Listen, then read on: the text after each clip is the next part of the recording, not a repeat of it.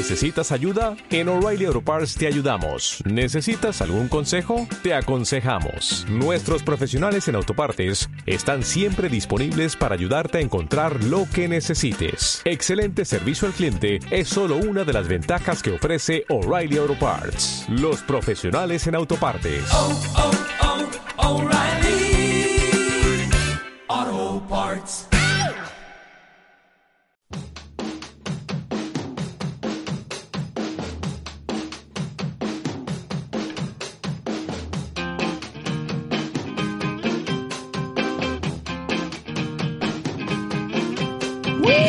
Hola, muy buenas, bienvenidos una semana más a Contra Lunes, el programa resumen del fin de semana del fútbol. Antes de arrancar con el sumario, toca presentar y dar la bienvenida a Arturo Delgado. ¿Qué tal, Arturo? ¿Cómo estás? Muy buenas, Raúl. Encantado de estar en tu podcast. Espero que sea por muchas semanas más. Bueno, y espero no ser algo fugaz, como puede ser a lo mejor el coliderato del Granada. Efectivamente, porque el Granada está y está, o sea, no, de- no deja de, de sorprendernos, ¿no? El recién ascendido que sigue cosechando buenos resultados y que durante algunos momentos de las jornadas pues suele estar líder o colíder de la primera división de la Liga Española. Pero si hablamos de, de líderes, tenemos que hablar del que ha dejado de ser líder esta semana, el Atlético de Bilbao, que tras perder eh, la semana pasada eh, contra el Valencia, pues ha perdido la opción de ser el líder de la liga en detrimento del Real Madrid, que es líder tras ganar la semana pasada a los Asuna y eh, empatar a cero el pasado fin de semana contra el, Atlético, Atlético de Madrid en el Wanda Metropolitano en ese derby madrileño que se esperaba mucho y poco eh, o nada vimos en ese duelo. Sí, se puede decir que era el partido que a priori mejor pintaba y luego uno de los peores en cuanto a fútbol. Efectivamente, donde sí que vimos fútbol fue en, en, eh, Villarreal, con ese duelo en el- la cerámica, en el Estadio de la Cerámica, entre el Villarreal y el Betis, que vimos un absoluto y rotundo 5-1. Resultado engañoso para mi, para mi gusto, ¿eh? porque sí que es verdad que el, el Villarreal gana 5-1, gana con un resultado muy holgado, pero hasta la entrada de Samu Chukwueze, a mí el partido para mí estaba bastante empatado. Eh, sí que veí a un gran Cambi, la verdad es que el toque de Cambi la verdad es que ha empezado muy bien. Eh, Gerard Moreno sigue eh, pichichi auténtico de la, de la Liga Profesional de Fútbol y la verdad es que parece que está rindiendo a buen nivel este Villarreal con un par de fichajes, un par de cositas que han funcionado bastante bien, la inclusión de Pedraza, el chico del mediocentro la verdad es que me, me gusta bastante la pareja que hace con Cazorla es eh, Zambo, eh, André Frank Zambo, Anguisa. Ese me parece que tiene buen toque y la verdad es que está llamando la atención. Y bueno, Cazorla, como siempre, rey indiscutible del Villarreal. El Cazorla de toda la vida, el Cazorla que está viviendo su tercera juventud, ya podríamos decirlo, ¿no? Muchos lo habían matado, ¿eh? Muchos la habían matado, sobre todo cuando se lesionó hace unos cuantos años en su estancia en el Arsenal, pero eh, ahora mismo, pues evidentemente está viviendo su segunda, tercera, cuarta juventud, lo que los periodistas La quieran vender. Pero si hablamos también de líderes, podríamos, podría ser, pues se podría haber hablado de hoy líder el Real, la Real Sociedad si hubiera ganado ayer en su visita al Sánchez Pizjuán. De hecho, se adelantó al Sevilla y durante unos minutos fue líder, pero el Sevilla acabó remontando el partido y se llevó los tres puntos. Un partido disputadísimo y que al final el Sevilla supo remo- remontar. eh, Sí, eh, a luego se vio, se vio contra las cuerdas al final un poquito. Sí que es verdad que el gol de Portu tras pase de Odegar llega muy tarde, o sea, en cuanto a tiempo, creo, si no recuerdo mal, el minuto sobre el minuto 87, 88. Eh, a mí sí que es verdad que la Real tiene muy buena pinta, pero esperaba un poquito más de ayer de la Real, aunque hay que decir que fue el partido sin duda para mi gusto de la jornada. O sea, el partido que mm, resultado más empatado, resultado con goles y que los dos equipos proponen mucho fútbol. Para mí estos dos equipos tienen pinta de estar en la parte alta de la tabla. Yo creo que esta liga está siendo muy competida. El- la Real Sociedad pues eh, le puso entre las cuerdas al Sevilla y el Sevilla al mismo tiempo también puso entre las cuerdas al eh, la Real Sociedad.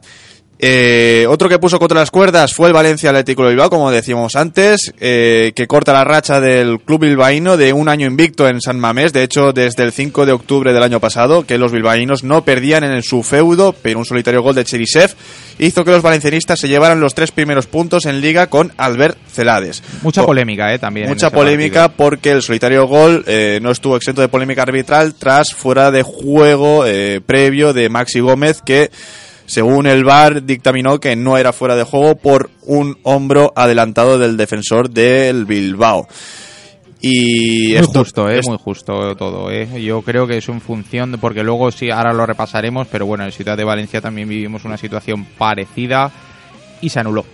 Efectivamente, porque otro partido con mucha polémica fue el Levante Osasuna, que acabó con empate a uno y con los granotas muy enfadados con el árbitro Soto Grado, del Colegio Riojano. Un árbitro que, además de anular un gol, también fue eh, partícipe de unas jugadas polémicas, eh, amarillas que no sacó a los Asuna, amarillas que sí que sacó al Villarreal, y bueno, esa expulsión de- del Levante que de, de- Hernani, sí. de Hernani, que bueno, que... Se le- mira, eh, el Levante con el que tiene que estar cabreado y así dejó constancia Paco López en la rueda de prensa es con Hernani porque fue capaz de lo mejor y de lo peor. Hernani fue capaz de desequilibrar durante prácticamente todo el partido llevando mucho, mucho peligro al área de Osasuna, pero eh, hay que decir que en una jugada que se iba totalmente solo de compañeros de Osasuna, que la situación parecía súper controlada para la cega del Levante, Hernani se le va a la cabeza y le hace una entrada prácticamente que podía haber supuesto la roja. El árbitro no quiere mojarse tanto y lo que hace es sacarle eh, la segunda amarilla que le faltaba al jugador luso para expulsarle. Eh, sí que es verdad que la culpa y el culpable de esta jugada es totalmente de Hernani y, como ya he dicho al principio, fue capaz de lo mejor con ese gol en el minuto 4 o 5 eh, a lo peor, a esa expulsión que al Levante le hizo no poder ir a por la victoria en esos últimos minutos del partido. De eso hablaremos y de muchas cosas más, como por ejemplo el fútbol internacional, donde destacamos la victoria por la mínima del Liverpool a domicilio, cada vez más cerca del récord de victorias. También ganó el Manchester City en campo del Everton y el Chelsea también ganó esta vez en casa del Brighton. En la Bundesliga el Bayern es el nuevo líder tras la derrota del Leipzig y en Italia el Milan está en una seria crisis tras una nueva derrota esta vez ante la Fiorentina.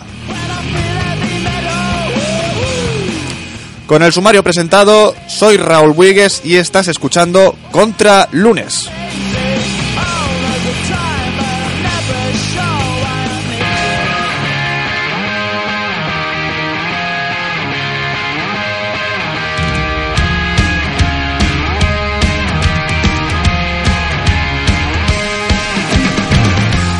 Y suele ocurrir que el partido más importante de la jornada, el partido en el que se centran todos los focos, tanto de los medios de comunicación como de los aficionados, es el partido que más expectativas genera y al mismo tiempo es el, mar- el partido que acaba sin goles. Y ese fue el caso del Atlético de Madrid, Real Madrid, el pasado sábado, partido de la jornada, partido por el que un lado el Atlético de Madrid, que llegaba dos partidos sin perder seguidos, sin perder, perdón, sin ganar, y que buscaba los tres puntos para volver a estar arriba de la clasificación. Y por otro lado, el Real Madrid, que estaba en dinámica positiva, dos victorias consecutivas y sin encajar ningún gol. A la postre acabó siendo un partido sin goles, pero con una gran actuación del guardameta rojo y blanco Jano Black que puso el cerrojo en su portería y evitó que Benzema adelantara a los blancos en el marcador al final del partido. No sé si tú estuviste al tanto, pero bueno, Arturo, Sí. el A ver, partido Para mí fue un partido, como ya he dicho, un poco descafeinado. Sí que al no haber goles, la verdad es que se me quedó el partido un poco a medias. Eh, Jano Black hizo unas buenas paradas, eh, sobre todo una remate de Benzema, recuerdo. Luego el Atlético parece que la afición, de hecho, estaba un poco descontenta con el resultado del partido porque parece que no fue a buscarlo eh, la victoria. Con un 0-0 le valía.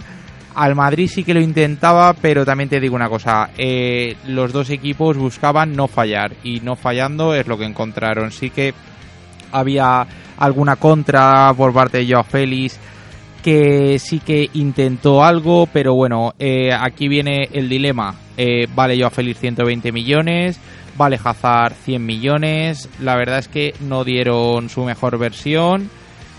Y la verdad es que Raúl eh, es un momento complicado porque el Real Madrid estaba en una revolución. Sí que es verdad que los resultados le han acompañado, pero el juego del Madrid para mí sigue siendo muy pobre. Y tengo que reconocer que no soy nada fan de Benzema. No soy nada fan de Benzema. Pero está cumpliendo este año y está rindiendo y está prácticamente siendo un líder ahí arriba. Y está gracias a él Madrid donde está. De hecho, la temporada pasada acabó con un Benzema prácticamente espectacular. Fue el que tiró del carro para Sí. llegar el Madrid. Y esto es lo que voy a decir, es muy, muy grave. Llegar el Madrid a zona Champions, a que se mantuviera en la zona Champions. Todo ello también gracias a la llegada de Zidane, que le dio más galones. Como siempre, Zidane y Benzema siempre van de la mano. Y esta temporada, pues eh, hasta esta jornada era Pichichi de la Liga junto a Gerard Moreno. Gerard Moreno, que ha marcado con el Villarreal, ahora es líder en solitario con seis goles. Benzema tiene cinco pero que eh, evident- evidentemente sigue tirando del carro como, como el que más. Eh, vamos a escuchar, si os parece, la, lo- la rueda de prensa de Zidane y Simeone sobre el partido. ¿Qué opinan eh, ambos entrenadores, tanto del Real Madrid como del Atlético de Madrid, sobre el partido vivido en el Wanda Metropolitano el pasado sábado? Yo creo que nos sale eh, un punto aquí, yo creo que merecíamos más, mucho más. Eh, pero bueno, eso lo que lo que tengo que hacer es felicitar a, los jugadores porque la verdad es que eh, hemos sido solidarios otra vez, hemos mantenido, mantenido nu- nuestra portería cero. Defensivamente es- estuvimos muy bien, nos ha faltado un poco, bueno, algo, algo ofensivamente, pero estamos en, en, en ellos y queremos crecer ofensivamente, pero eh, tengo que felicitar a mis jugadores eh, con, el, con el partido de hoy. Sí, por aquí, Cholo. Decía su colega Zidane que el punto le sabe a poco. ¿A qué le sabe este punto al, al Atlético de Madrid? A poco. Ahí teníamos a Simeone, que siempre Ah. extenso en sus palabras, ¿no? A Eh, poco. Eh, La verdad es que me sorprende un poco eh, que le sepa a poco el punto. La verdad es que para mí el Atlético de Madrid vino a hacer ese tipo de partido. Hay que destacar sin duda alguna el partidazo que se marcó Thomas Party en el centro del campo, neutralizando todos, o sea, haciendo de stopper de lo que viene siendo el Atlético Madrid. Y a mí me parece, o sea, no acabo de entender cómo este jugador no es titular siempre, porque tiene un buen disparo, tiene buena conducción, corta mucho, es un jugador que sabe jugar pese a llevar tarjeta amarilla, que para mí eso es muy importante. Y la verdad es que el centro del campo que propuso el Atlético Madrid con Tomás, Saúl, Coque y luego la entrada de Vitolo, Correa, depende, fueron alternando. La verdad es que ese centro de campo es un centro de campo de stopper, un centro del campo para parar las contras del Real Madrid y para fulminarla al mediocampo del Madrid. La verdad es que el experimento de Zidane con Valverde, para mi gusto, no le salió muy bien. Valverde a mí me parece un jugador normal, no un jugador para el Real Madrid o no para ese Real Madrid que todo el mundo cree o que todo el mundo sueña con ese Real Madrid de Champions. A mí Valverde no me parece aún ese tipo de jugador. Rodrigo, eh, que el otro día parecía que lo hizo muy bien con el Real Madrid, incluso marcando en su primer balón que tocaba, bajó con el Castilla, hizo otro gol con el Castilla. Para mí no es un jugador el Madrid que pueda prescindir de él y no tenerlo, por lo menos en el banquillo del Real Madrid, del primer equipo. Y la verdad es que sí que me faltó por parte del Atlético de Madrid un poco ver un poco a Diego Costa, que acabó fundido, hizo ese trabajo oscuro pero bueno, Diego Costa al final siempre es batallador, siempre pues me faltó un poco de garra allá arriba, que es lo que al final le caracteriza. Partido que siempre, cuando vemos tanto en el Wanda como en el Bernabéu, hay roces, hay lucha y que en este partido no faltaron por jugadores eh, con eh, batalla. Jugador gris, jugador que no pudimos ver en su plena condición, fue Hazard, que está teniendo un inicio de liga bastante gris. Y esta es la opinión del propio Eden Hazard sobre su situación en la rueda de prensa previa al partido de Champions de esta misma semana. Sinceramente ahora mismo me siento al 100%. Como he dicho antes, ya no estoy lesionado y estoy totalmente recuperado. Ahora simplemente lo que me falta es que marque goles, que sea decisivo, eso es lo que espera todo el mundo de mí. Y cuando empiece a marcar, cuando empiece a encadenar grandes partidos, todo va a ir mucho más, va a ser más- mucho más sencillo. Creo que simplemente falta un gol, una asistencia para empezar a remontar. Como siempre, cuando entra en dinámica el jugador es cuando va a empezar a cosechar buenos resultados. A mí físicamente, no sé por qué, pero el aspecto de Hazard eh, es un poco como le pasaba a Isco, yo creo. Que no lo acabas de ver finamente, fino, pero es un jugador con mucha técnica, con mucha explosividad, con mucha velocidad. Pero no le acabo de ver yo el tono físico correcto o adecuado para un jugador de, de este nombre, como es Hazard. La verdad es que yo no sé si es por eh, constitución o por un poco de falta de cuidado, pero no le acabo de ver ese jugador fino que bueno debería ser como bueno tipo Dembélé tipo ese tipo de jugadores que son muy rápidos y la verdad es que tienen mucha táctica mucha técnica perdón pero bueno yo creo que acabará siendo un gran jugador del Real Madrid porque Hazard no creo que vuelva a ser un caso como podría ser Kaká por ejemplo que al final fue un fichaje de rebomborio de muchos millones que nunca le sacó partido el Real Madrid. Efectivamente, yo creo que Hazard, eh, más allá de ser un buen jugador, yo creo que es un jugador diésel que le cuesta arrancar después de un periodo de inactividad. Y bueno, ahora está pasando ese periodo de reactivación y bueno, dentro de un mes, si las lesiones le, le perdonan, veremos al Hazard que vimos en el, en el Chelsea que demostró también en, en, en la pretemporada, ¿no? Con el Real Madrid, aunque en el Real Madrid pretemporada también estuvo ¿Tú muy piensas muy que llegaremos a ver a ese tipo de a ese jugador, a ese Hazard? Yo creo que sí. Yo creo que, Yo que creo que día. lo veremos, pero sinceramente no es lo que necesita el Madrid. El Madrid necesita un jugador que esté ya. Por eso me daba mucho miedo el fichaje del Real Madrid por Pogba, que Pogba a mí me parece un jugador brutal y me parece que le venía muy bien a este Real Madrid. Me alegré cuando no lo ficharon, la verdad, porque no comparto muchas ideas del Madrid y no, como puedes estar viendo, no soy del Madrid. Y la verdad es que ese fichaje me hubiera dado auténtico miedo para ese centro del campo del Madrid. Hazard, sinceramente, lo veo un jugador muy bueno, pero creo que le falta mucho para llegar al Hazard que se vio en los mejores momentos del Chelsea. Bueno, el tiempo hablará por sí solo y dirá si Hazard es buen fichaje o es un pufo como el que fue Kaká. Otro partido, el Athletic Club de Bilbao perdió en casa casi un año después, desde el 5 de octubre del 2018, que no caía derrotado en San Mamés, y ha sido el Valencia Club de Fútbol quien ha roto la racha positiva como locales de los bilbaínos. Un solitario gol de Denis Cherisev hizo que los tres puntos volaran a la capital del Turia. Pero el protagonista fue el VAR, donde por lo visto hubo algún lío con la realización de la televisión del partido eh, que realizó el partido y se engañó o se enseñó a, eh, alguna imagen que decían que era del VAR y que mostraba una jugada del, go- del gol en, en un fuera de juego de Maxi Gómez.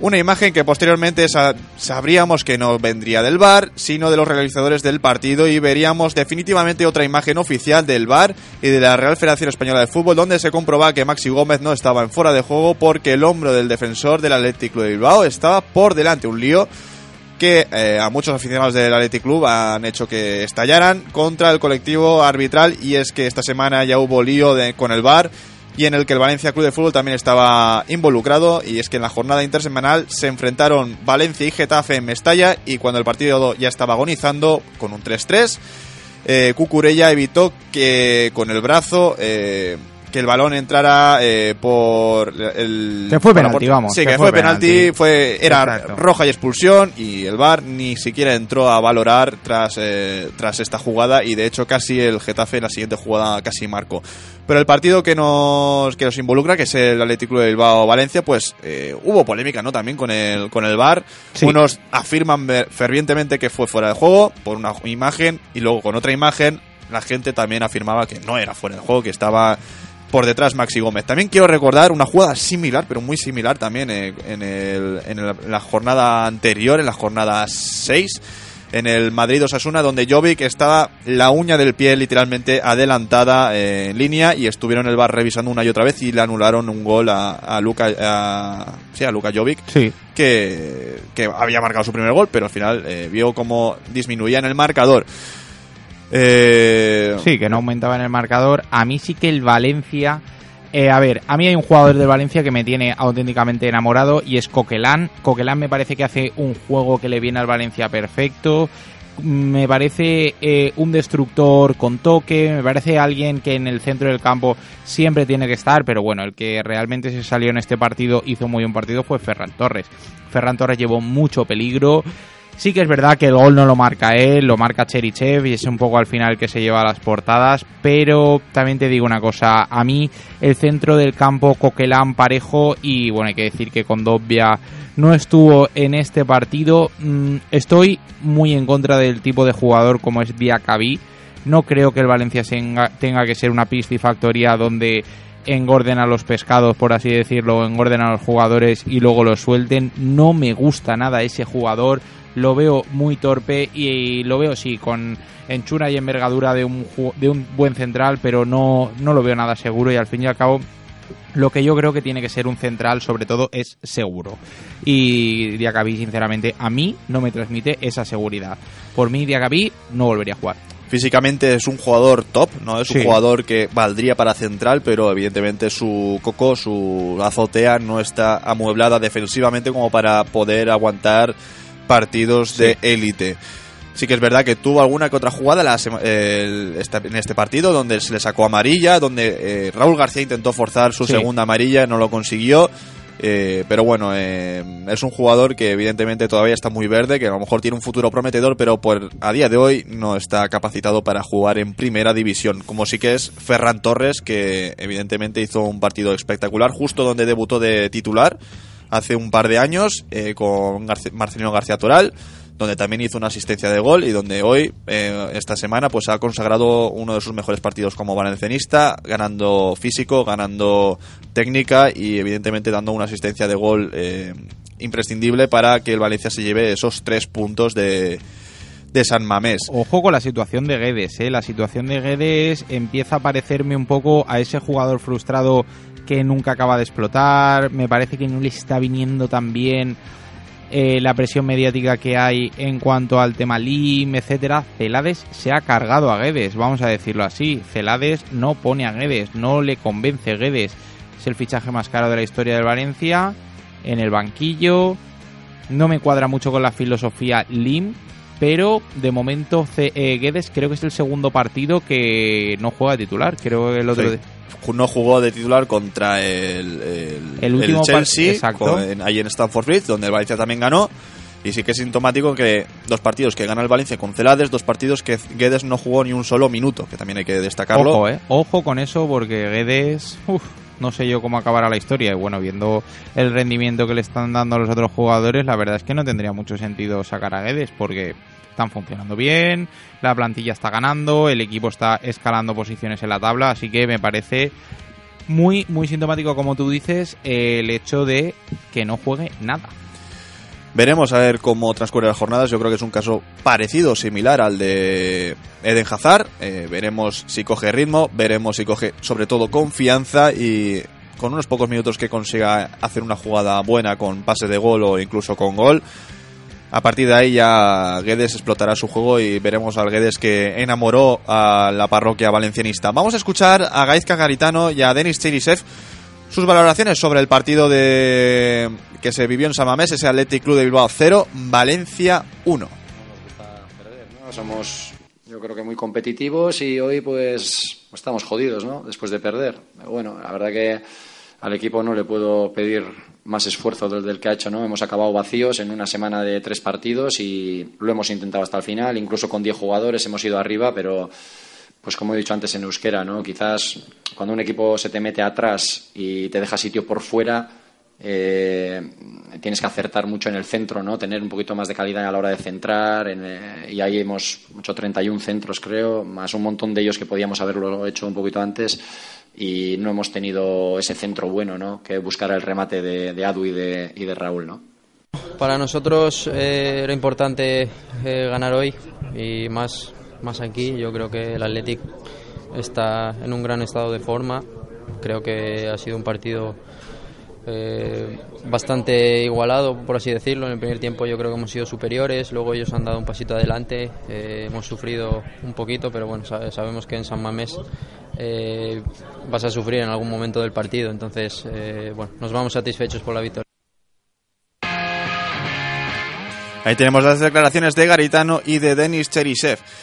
Bueno, y de polémica a polémica, y tiro porque me toca, porque otro partido con polémica, en esta ocasión protagonizado por el árbitro Sotogrado, en el Levante Osasuna, hizo que, pues un partido que a priori era partidazo, un partido que entre dos equipos, veamos así, eh, similares, ¿no? Por los, una lucha por unos objetivos parecidos un partido vibrante pues acabará pues con el conjunto Granota desquiciado, ¿no? Porque en ese 1-1 acabó con el conjunto Granota 10 jugadores tras la expulsión de Hernani, una expulsión que hablaremos ahora si es justa o no es justa. Pero lo polémico no fue la expulsión en sí, sino eh, un gol anulado a Roger, eh, a Roger Martí, que eh, Sí. era parecido al gol de... Era muy similar. De, de Cherisev. Sí, estaba prácticamente en línea. Era lo que viene siendo como el gol que del talón de Morales del año pasado. Parece que siempre que hay una decisión del VAR le tira en contra al equipo de Paco López, que sí que es verdad que yo creo que o sea, esa decisión le perjudica muchísimo. Creo que es un partido bastante nivelado. La primera parte, el Levante, eso sí, tuvo que cerrar el partido, tuvo muchas más ocasiones. La posesión sí que era muy similar, alrededor del 50% los dos equipos. Entonces, el Levante no supo, digamos, gestionar esas ocasiones. Mayoral tuvo una ocasión fenomenal para adelantar. Y aquí viene mi duda. ¿Qué tiene que hacer Mayoral para no jugar de titular? ¿Qué tiene que hacer Roger para jugar de titular? Ayer jugaron los dos, el primer cambio fue Roger, Mayoral estaba para mi gusto muy mal, muy mal, o sea, Mayoral luego sí que fue cambiado, pero Mayoral es que no me está convenciendo y mira que siempre he defendido a Mayoral, pero soy muy de las injusticias y cuando no está un jugador no lo tienes que poner. Ayer Mayoral no está para jugar, no, no, o sea, una ocasión, un delantero centro en el área pequeña la tiene que meter, sí o sí. Luego sí que es verdad que se le queda un rechace franco a Miramón y chuta al portero, pero Miramón es el lateral derecho, el lateral derecho no tiene por qué tener la habilidad dentro del área como la tiene que tener Mayoral. Mayoral tiene que invocarla de primera y llevarte los tres puntos ayer contra Osasuna. Osasuna sí que es verdad que hizo su partido, no estuvo del todo mal. eh, bueno, volvía uno de los hombres queridos a la parroquia levantinista, como es Rubén García, que hizo un auténtico partidazo con gol incluido. La verdad es que dio un gol, eh, dijo detalles de auténtico lujo, sobre todo un taconazo sobre la línea de banda. eh, luego dio un, tuvo un palo en la primera parte. Jugó muy bien, muy eléctrico. La verdad es que la defensa del Levante estaba sufriendo. Aquí hay varias cosas que me están chirriando un poco. Eh, Mayoral no lo veo. Mayoral yo creo que está para sentarlo. Sergio León yo creo que es un jugador que si le diéramos más minutos, sí que es verdad que el otro día contra el Betis no estuvo fino, pero dándole oportunidades a mí me parece un jugador muy, muy válido. Roger, a mí me parece que solo por el carácter que le imprime al equipo, tiene que jugar. Eh, lleva creo que dos goles que metió de penalti, los dos. Eh, pero a mí Roger me es un jugador que me gusta muchísimo. Y luego, eh, situación Morales. A mí Morales me gusta mucho. Morales para mí tiene que jugar porque no está, pero acabará encontrando su mejor versión. Y Morales es ese tipo de jugadores que ya solo por verlo encarar asusta. Y al asustar, ese jugador para mí siempre tiene que estar en el campo. No acabo de entender eh, el centro del campo con Buxevi me chirría un poco. Ayer Radoya la verdad es que hace un auténtico partidazo. Y bueno, ahora viene el Sumun, que es Hernani. Hernani lleva dos goles en dos jornadas que ha jugado. Hernani es capaz de lo mejor y de lo peor. Ayer se autoexpulsa de una manera, vamos a decirlo claro, imbécil, imbécil. Ese tipo de jugadores tienen que tener la cabeza fría. Tienen que... Estaba la situación controlada. El Chemi Ávila eh, para mí es un jugador muy, o sea, sinceramente, eh, de los equipos modestos, a mí me parece el fichaje, el fichaje de la temporada. Me parece que es un jugador que le imprime mucho carácter a Osasuna, le va muy bien al equipo, le va muy bien al bloque ese tipo y sobre todo que te da puntos. Es un jugador, me, me encanta el Chimi Ávila y la verdad es que es otro jugador que solo por el aspecto físico asusta un poquito. El tema de los tatuajes, el tema de arromangarse el pantalón, el tema de tal, a mí es un jugador que la verdad es que me gusta mucho y le viene muy bien a Osasuna y yo creo que va a ser uno de sus baluartes esta temporada. El Levante se va con un punto. La verdad es que sabe a poco, pero bueno, ahora cuando repasemos la clasificación veremos que la semana que viene juega contra, bueno, esta misma semana, perdón, el próximo partido, creo, si no recuerdo mal, contra el Leganés. Y para mí, vamos, eso ya, si esta jornada tenías que sacar los tres puntos y acabaste pidiendo la hora, exacto. Sábado 5 de octubre, Leganés, Levante, a la una de la tarde.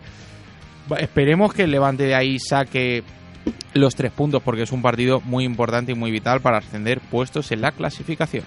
Efectivamente, y veremos que pues Chimi Ávila es un delanterazo Oh, increíble. me gusta mucho.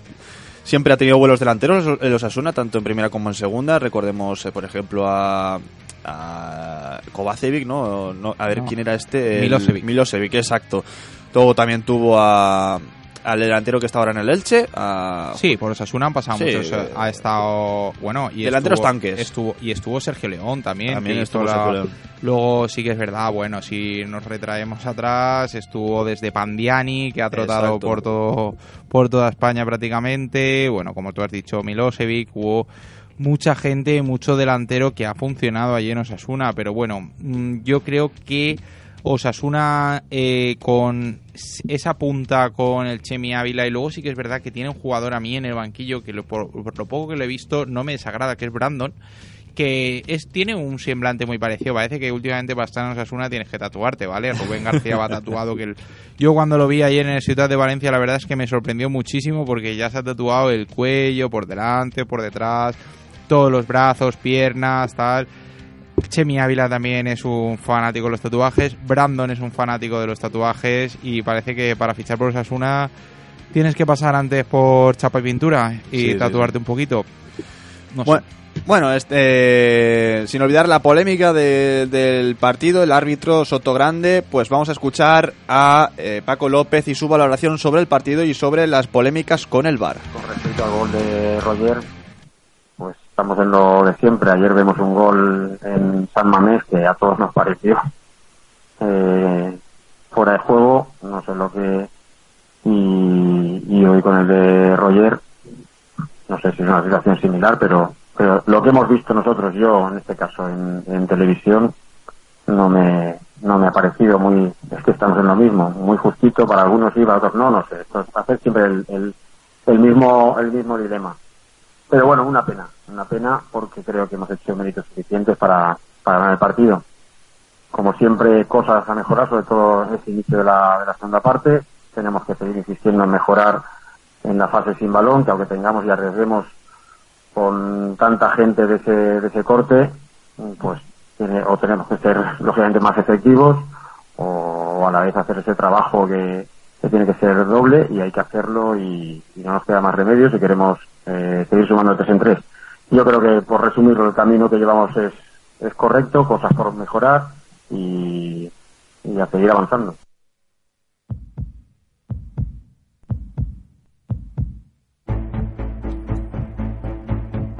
Soy muy de Paco López, ya aviso, ¿eh, Raúl, para próximas intervenciones. Pero sí que es verdad que Paco López, para mi gusto, va demasiado al ataque. Hay cosas que yo creo que se equivoca con esa cabezonería de Mayoral, Mayoral, Mayoral. A mí Mayoral me gusta, pero no es un jugador que ahora mismo esté para ser titular. En cambio, Morales tampoco está bien, pero sí que me parece un jugador para ser titular. Yo creo que las bandas deberían ser Hernani, hablando con él, metiéndolo en un cuarto, sentándote con él, explicándole las cosas tal y conforme tocan. Dos chillidos y por lo menos que no vuelva a hacer la locura que hizo en el pasado partido contra Osasuna de la autoexpulsión. Y me cabrea mucho lo que hizo. Pero vamos a entender que Hernán es un jugador recién llegado. Sí que es verdad que el ímpetu de ayudar atrás, lo dijo Paco López en rueda de prensa, le llevó a cometer esta falta. Eh, ojo, porque ya le había avisado el árbitro de una tiradita, un piscinazo que había hecho antes en el área. Paco López se dio cuenta y lo iba a cambiar y justo en la hora de cambiarlo, ¡pum! Le pasó la expulsión contra Chimi Ávila. También muy mala suerte por parte de Paco López, que lo vio venir y aún así no le dio tiempo a... Reaccionó un poco tarde Paco López. Yo creo que en la jugada anterior sí que lo podía haber cambiado, pero Hernani hay que decir que estaba muy bien y estaba llevando prácticamente el 90% de las ocasiones del Levante. Me parece un jugador que me recuerda mucho en el semblante, en el semblante a Di María. Me recuerda a un jugador súper fino, cerrado, zurdo cerrado, pero la verdad es que me recuerda mucho en muchos movimientos. Me gusta Hernani, me gusta con el balón. Si Paco López sabe encauzar esas cositas que tiene en mente que no vuelva a hacer, por ejemplo, esa autoexpulsión, ese tipo de jugadas, la gasolina más o menos yo creo que le aguantó bastante bien, más de lo que me esperaba yo, pero bueno, la verdad es que ahí está el bueno de Hernani, que nos dio lo mejor y lo peor. Volveremos a ver a Hernani posteriormente del parón de selecciones. Tendrá una jornada de, de descanso obligado para pensar en lo que hizo y luego otra semana para descansar y prepararse para el siguiente partido después de la jornada de selecciones. Otros resultados de la Liga Santander fueron los siguientes. Villarreal 5, Betis 1, la goleada de la jornada. Getafe 0, Barcelona 2. El Barcelona gana por fin fuera de casa. Granada 1, Leganés 0. El Leganés está más hundido que nunca en la tabla de clasificación. El Granada sigue su eh, estela eh, en plan goleador, en plan de ganar y ganar y volver a ganar. Con soldado, ¿eh? Con soldado de titular, un viejo- viejo conocido. de aquí de la afición Che, eh, la verdad es que el soldado está jugando muy bien, ¿eh? Y le regaló el gol a su compañero a Puertas, si no me equivoco, fue Sí, el Antonio gol. Puertas. Sí, exacto. Y la verdad es que yo estaba viendo ese partido y, ojo, ese soldado, cómo juega arriba, con qué hambre. Y sin embargo, el gol, no sé si lo has podido ver, pero el gol eh, lo podía haber metido soldado y se lo regala a su compañero. Eso dice mucho de un delantero con hambre. Un delantero con hambre que estuvo prácticamente un año sin marcar gol en Tottenham y que a partir de ahí se, se rehizo en Villarreal y luego se fue a la Liga Turca a- no a retirarse, pero sí a estar un periodo de, de calma y tranquilidad y ahora ha querido volver a la Liga Santander, a la Liga Española, para volver a ser el jugador que fue en Valencia y en Villarreal. Otro resultado que está en vilo, el Español 0, Valladolid 2, con el técnico del Español con las cuerdas eh, ya sobre el cuello, que si no gana la próxima jornada, eh, prácticamente la directiva eh, lo cesará y contratarán a otro entrenador, porque está cosechando muy malas eh, eh, situaciones, muy malos resultados, y veremos. qué Hay que decir, sí, que normalmente las temporadas como fuera del año pasado, donde no se tiran a muchos entrenadores, eh, al año siguiente es fácil tirar al entrenador porque ya ves que el proyecto no funciona, ya ves, lo conoces, ya ves que lleva un periodo de inactividad de los jugadores donde no van.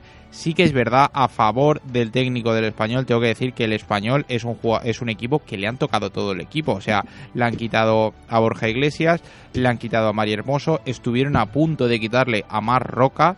eh, le, le han quitado los hombres fuertes, le han trastocado, no ha sabido fichar para mi gusto, el español le faltan cositas, a mí Caleri no me acaba de gustar, aunque sí que es verdad que el año pasado a la vez encontré ese punto donde podía funcionar, pero bueno, sí que hay que decir que la roja que le mostraron al central Perico, al central del español Calero, le lastró mucho, pero bueno, al final con esto tienes que jugar y tú lo que no puedes hacer es jugar siempre un poco al antifútbol, que es lo que me parece siempre que juega Víctor Sánchez, a mí me parece que es un poco el antifútbol y si no tienes jugadores resolutivos arriba, Caleri no es Borja Iglesias y Borja Iglesias le salió muy bien, pero mm, no, no lo acabo de ver, sigue jugando con Piatti. Pedrosa me parece un jugador joven, me parece un jugador muy habilidoso y muy rápido, pero no, no lo acabo de ver. Entonces tampoco veo nada en el español. El Valladolid con muy poco se llevó el partido, un gol de Mitchell de penalti. Y luego Oscar Plano, que la verdad es que me gusta mucho, le pega un golpe muy seco a ese al balón en el gol en el 0-2 y la verdad es que Oscar Plano no es el primer gol que mete esta temporada, Raúl. Efectivamente, eh, Oscar Plano que está en una temporada de dulce. Otro partido donde el entrenador también está contra las cuerdas, Eibar 2, Celta 0, donde Fran Escribá pues está también cuestionado con estos malos resultados, con este mal inicio de, liga. Y que veremos eh, qué ocurre con él eh, la próxima jornada. Y el partido que cerró la jornada, la número 7 de la Liga Santander, Sevilla 3, Real Sociedad 2. Ese Real Sociedad que podía haber sido líder esta misma jornada, pero al no conseguir los tres puntos se queda relegado en el quinto puesto. Y tras estos resultados, estos resultados, la clasificación a 30 de septiembre del 2019 es la siguiente. Real Madrid, líder con 15 puntos, seguido por Granada con 14 puntos. También los mismos 14 el tercer puesto Atlético de Madrid y cierra zona Champions el Barcelona que se aupa hasta el cuarto puesto con 13 puntos. Los mismos que Real Sociedad, el quinto ya en Europa League. 13 puntos el Sevilla, el sexto, el séptimo el Atlético de Bilbao que baja hasta el séptimo puesto con 12 puntos. Y fuera de Europa League, octavo Villarreal 11 puntos, noveno Valencia con 9 puntos, Valladolid también décimo con 9 puntos. El 11, Eibar, 8 puntos, los mismos que el Levante que hace 12, el Osasuna que hace 13 y el Alavés que hace 14. También el Betis que hace 15, también 8 puntos. Y a partir de ahí, número 16, Getafe con 7 puntos, Celta con 6 puntos, ya está ahí en la línea de la, de- del descenso, en 17 puntos. Y ya en descenso directo, eh, Español con 5 puntos, Mallorca 4 puntos y Leganés con 2 puntos sin ninguna victoria de momento. Y vamos a hablar de la clasificación del trofeo Pichichi. Gerard Moreno, como decíamos, es líder con 6 goles.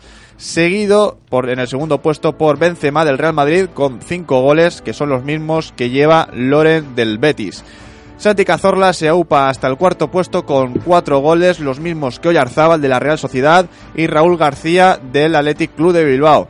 Y decir que la, la clasificación la sigue con varios jugadores con tres goles, Luis Suárez, José Lu, Maxi Gómez, Parejo, Antonio Puertas y otros tantos jugadores que están eh, en esta posición con tres goles marcados. En cuanto al trofeo Zamora, Llano Black es el líder indiscutible con cuatro goles recibidos en siete partidos, un coeficiente de 0,57 goles por partido, seguido por Rubén de los Asuna con un coeficiente de 0,86 goles por partido, es decir, 6 goles en 7 partidos.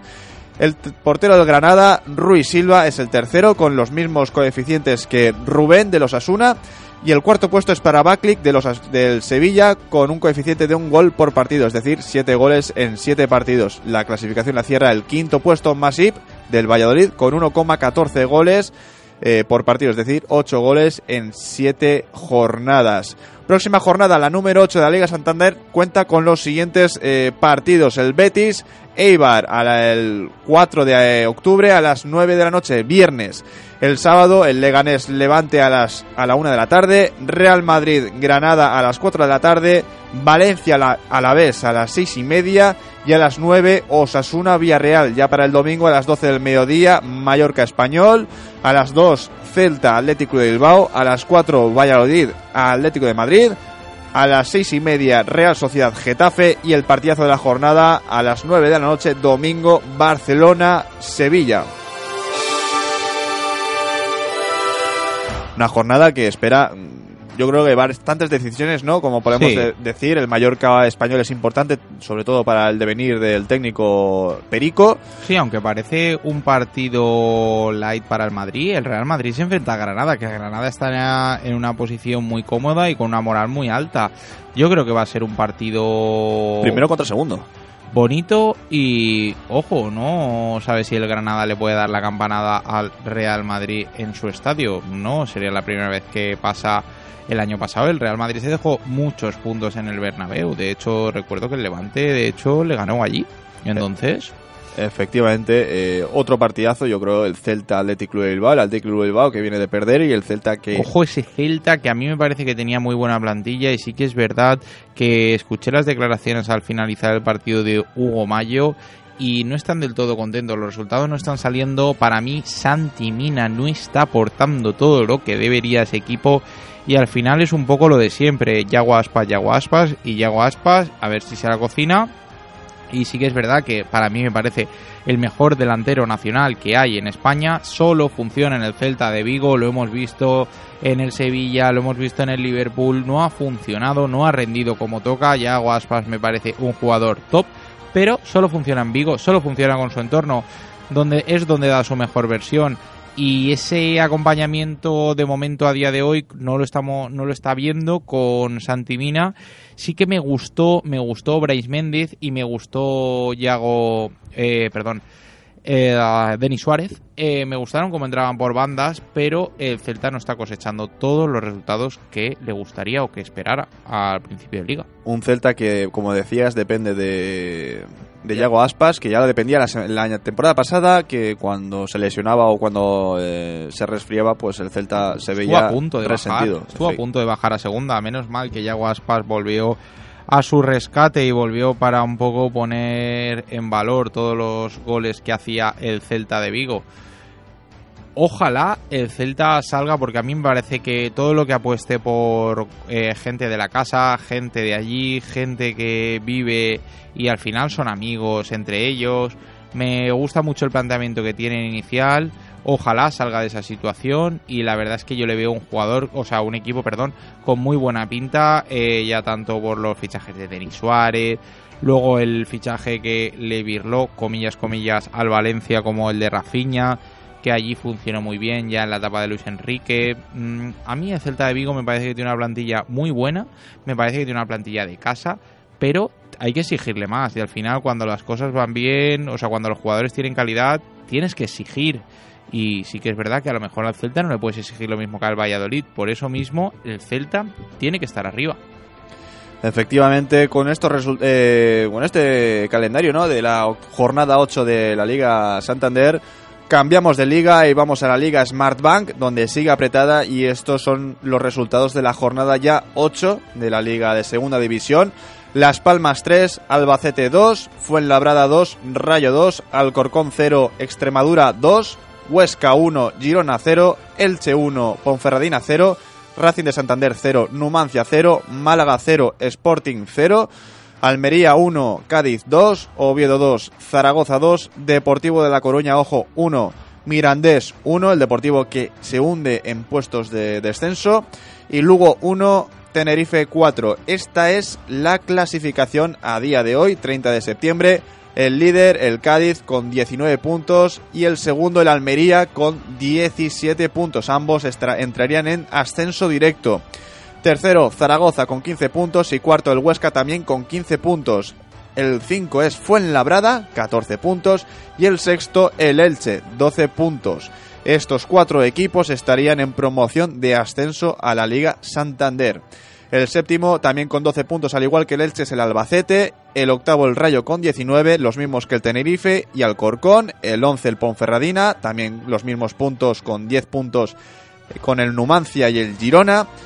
El que hace 14, Las Palmas, el que ha hecho la sorpresa de la jornada al ganar al Albacete, pues está ahí con 14, con 9 puntos en el puesto número 14. En el decimoquinto, el Sporting con 8 puntos, los mismos que el Lugo. 17 el Racing con 7 puntos, los mismos que el Málaga. Y ojo que es aquí cuando entra el Deportivo en descenso, también con 7 puntos. Puesto número 19. En el 20 Mirandés, el 21 Extremadura y cierra la clasificación en el puesto del Falorillo Rojo, en el puesto del descenso absoluto, el Oviedo con solo 3 puntos. Una Liga Santander que sigue muy, muy, muy, muy apretada, ¿eh? Siempre, una Liga Sí. Sparban, perdón, apretadísima Sí, a siempre. mí, a mí la segunda división la he vivido muchos años con el Levante. La verdad es que me parece una liga que no se decide nada hasta normalmente las dos últimas jornadas. Con el tema de los playoffs se ha puesto la cosa muy dura y a mí hay jugadores que me valen perfectamente para esta primera división. ¿Por qué ningún jugador, o sea, ningún equipo de primera división fichó a Stuani? Me parece un delantero que está infravalorado, que me parece que es un delantero que en segunda va muy sobrado. Hizo buena campaña el año pasado con el Girona. Sí que es verdad que el Girona baja y al único jugador que digamos así ficha en este caso la Real Sociedad, que es el que se lo llevó, se llevó a Portu. A mí Stuani me parece un jugador totalmente válido. Eh, lleva cinco goles, creo, si no recuerdo mal. Eh, y bueno, el Cádiz con el delantero Ortuño está funcionando muy bien. Sí que es verdad que un poco la decepción es ese Depor, ¿no? Ese Depor que está en situación de descenso, aunque hay que decir que queda muchísimo y está muy apretada.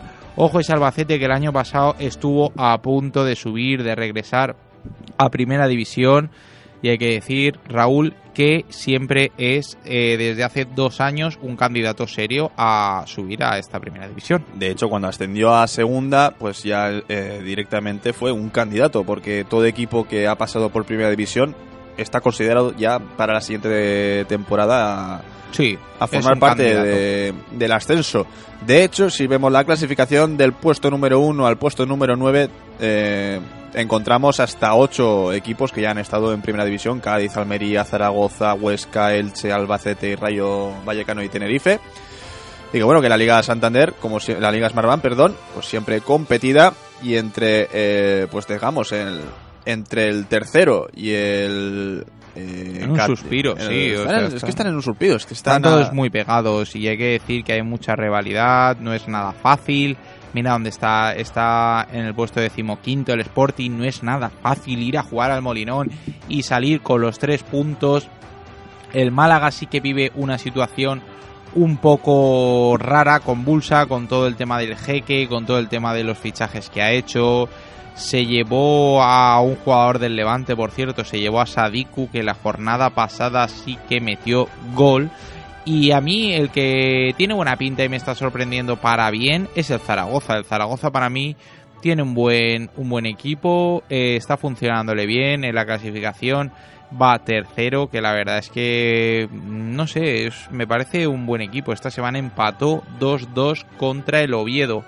Sí que es verdad que Zaragoza cuenta con la presencia de Luis Suárez, que me parece un jugador, bueno, no es, no, el, no es, de- no no es es el de- uruguayo del Barça, exacto. Exacto, pero es Comparten- igual de bueno. Comparten nombre y apellido, pero la verdad es que está funcionando a las mil maravillas. Bueno, con dos goles, de hecho, esta jornada. Pero bueno, Oviedo, el Oviedo es un equipo que no está funcionando bien. Va último en la tabla clasificatoria. Esta semana le empató. Pues mira, así es la liga Smartbank. Hasta Sí, el último. pero, pero si gana dos partidos se puede colocar incluso Sí, sí, hasta eh, el 13 último te puede 14. rascar. Sí, sí, esto funciona así, Raúl. Y la verdad es que no hay nada que sorprenda en la liga Smartbank porque todo el mundo sabe que a la que te descuides un par de partidos vas fuera. Efectivamente, vamos con el fútbol internacional.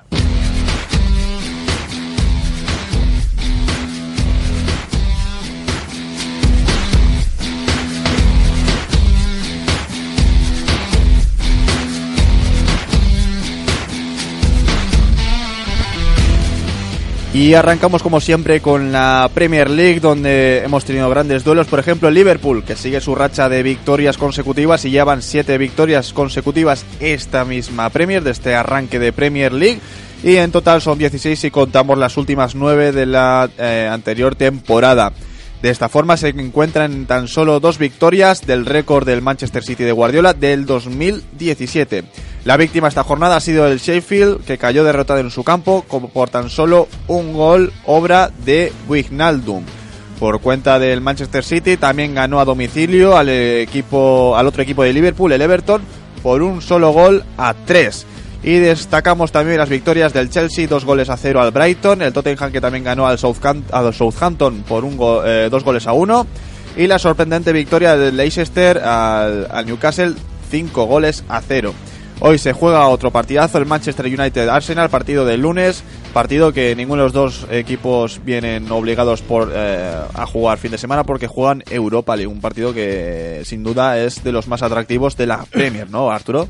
Sí, a ver, eh, y hoy, bueno, como decías, hoy juega el Arsenal, hoy juega el equipo de Unai, y entonces ahí tu amigo que ha hecho unas declaraciones eh, como mínimo eh, sorprendentes, ha hecho unas declaraciones en las que dice que su inglés está sobre, o sea, se, se evalúa, se pone un 6 sobre 10 y que el problema con el equipo no, no es de comunicación, entonces no sé, siempre Unai dejando sus perlas y dejando sus frases para la historia, que a mí la verdad es que Unai es un tipo que me hace mucha gracia y no, no le deseo ningún mal. Emery, mira, eh, mi inglés es de 6 sobre 10, el entrenador español niega problemas de comunicación en el vestuario del Arsenal. Bueno, la gente le ha achacado un poco que no sabía mucho inglés, pero bueno.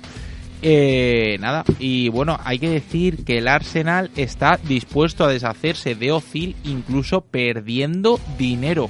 Ozil a mí me parece un gran jugador con el balón en los pies, sale del campo y me parece una mala persona. Así te lo digo. También es verdad que Ozil eh, ya tiene una edad, eh, no es igual de activo que hace, por ejemplo, 5 años, pero eh, veremos si consigue, pues eh, por lo menos, eh, dejar un, un buen final en su estancia en Arsenal. La clasificación es la siguiente: Liverpool, líder con 21 puntos, esas 7 victorias de 7 partidos. El Manchester City, que se encuentra segundo con 16 puntos. Tercero el Leicester City, el Leicester con 14 puntos. Y el cuarto cierra la zona Champions, el West Ham United, 12 puntos. Zona de Europa League para el Tottenham Hotspur con 11 puntos, los mismos que el Chelsea el sexto, el Bournemouth el séptimo y el octavo el Arsenal con un partido menos. Puesto número 9 para el Crystal Palace, el décimo es el Burnley, el 11 es el Manchester United con 8 puntos, los mismos que el Sheffield United, el 12. Luego en el puesto número 13 encontramos al equipo de, de Nuno Espíritu Santo, el Wolverhampton Wander, Wanderers, eh, un equipo así de los Lobos, los Lobos de allí de Inglaterra. 7 puntos, los mismos que el Southampton, el Everton, que también es eh, tiene 7 puntos, número 15. En el puesto número 16, Brighton, el, eh, con 6 puntos, los mismos que Norwich City. Y en ascenso, en descenso, perdón, directo, el Aston Villa con 5 puntos, Newcastle también con 5 puntos y el Watford con también eh, dos puntos el equipo de Quique Sánchez Flores que no termina de arrancar.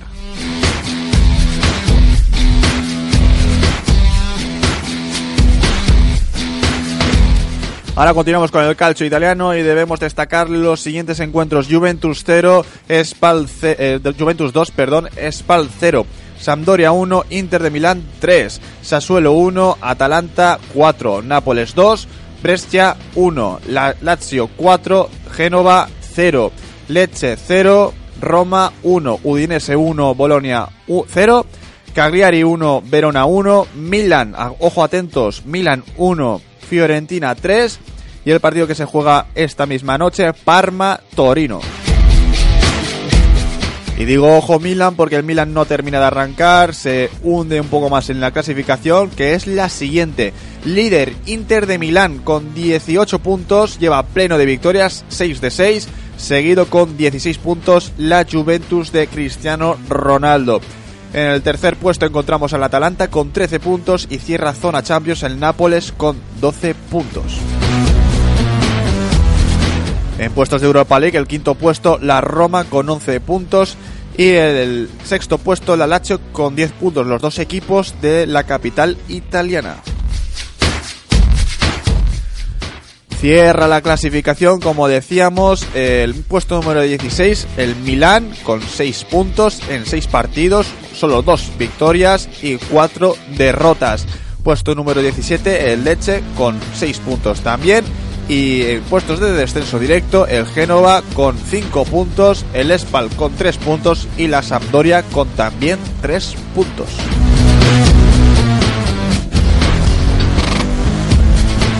Y de ahí volamos a Alemania, volamos a la Bundesliga, donde tenemos nuevo líder, el Bayern de Múnich, tras ganar eh, dos goles a tres al Paderborn. Estos son los otros resultados de la jornada número 6. El Unión de Berlín 1, Eintracht de Frankfurt 2, Mainz 0-5 0, Wolfsburgo 1, Augsburgo 0, Bayern Leverkusen 3, Leipzig 1, Schalke 3, Paderborn, como decíamos, 2, Bayern de Múnich 3, el Hoffenheim 0, Borussia Mönchengladbach 3, Borussia de Dortmund 2, eh, Valle- eh, Werder Bremen 2, el Fortuna Düsseldorf 1, Friburgo 2 y el Colonia 0, Hertha de Berlín 4. El líder, el Bayern de Múnich, con 14 puntos, seguido el puesto número 2 con el Leipzig, 13 puntos, los mismos que el Friburgo en el tercer puesto y el Schalke 04 en el cuarto puesto. En zona de Europa League encontramos al Borussia Mönchengladbach 3, eh, 13 perdón, y al Bayern Leverkusen con 13 puntos también. Puesto número 7 para el Wolfsburgo con 12 puntos. Puesto número 8 para el Borussia de Dortmund con 11 puntos. Y el Eintracht de Frankfurt está el noveno con 10 puntos. En descenso directo encontramos al Colonia con 13 puntos y al Paderborn con un punto.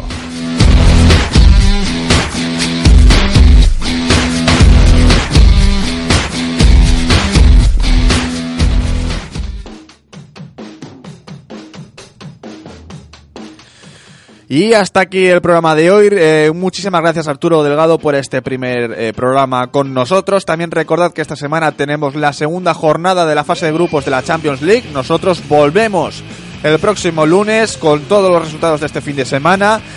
Recordad que podéis volver a escuchar el podcast sea cuando sea y sea donde sea. Acordaros de suscribiros para estar atentos de todos los programas que subimos. Recordad siempre los lunes tendréis nuestro podcast disponible para escuchar todo el resumen del fin de semana en cuanto al fútbol se refiere. Y también si te ha gustado el podcast pues darle like y compartirlo con vuestros amigos en redes sociales. Os ha hablado Raúl Buigues. Sean felices, adiós y hasta la semana que viene.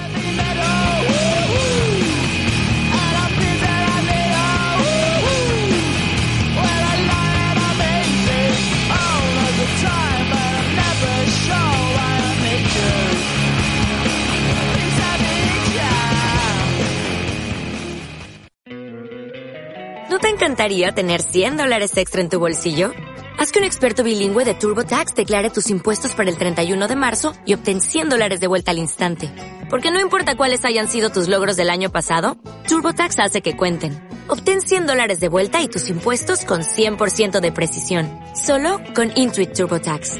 Debes declarar para el 31 de marzo. Crédito solo aplicable al costo de la presentación federal con TurboTax Full Service. Oferta sujeta a cambios o cancelación en cualquier momento.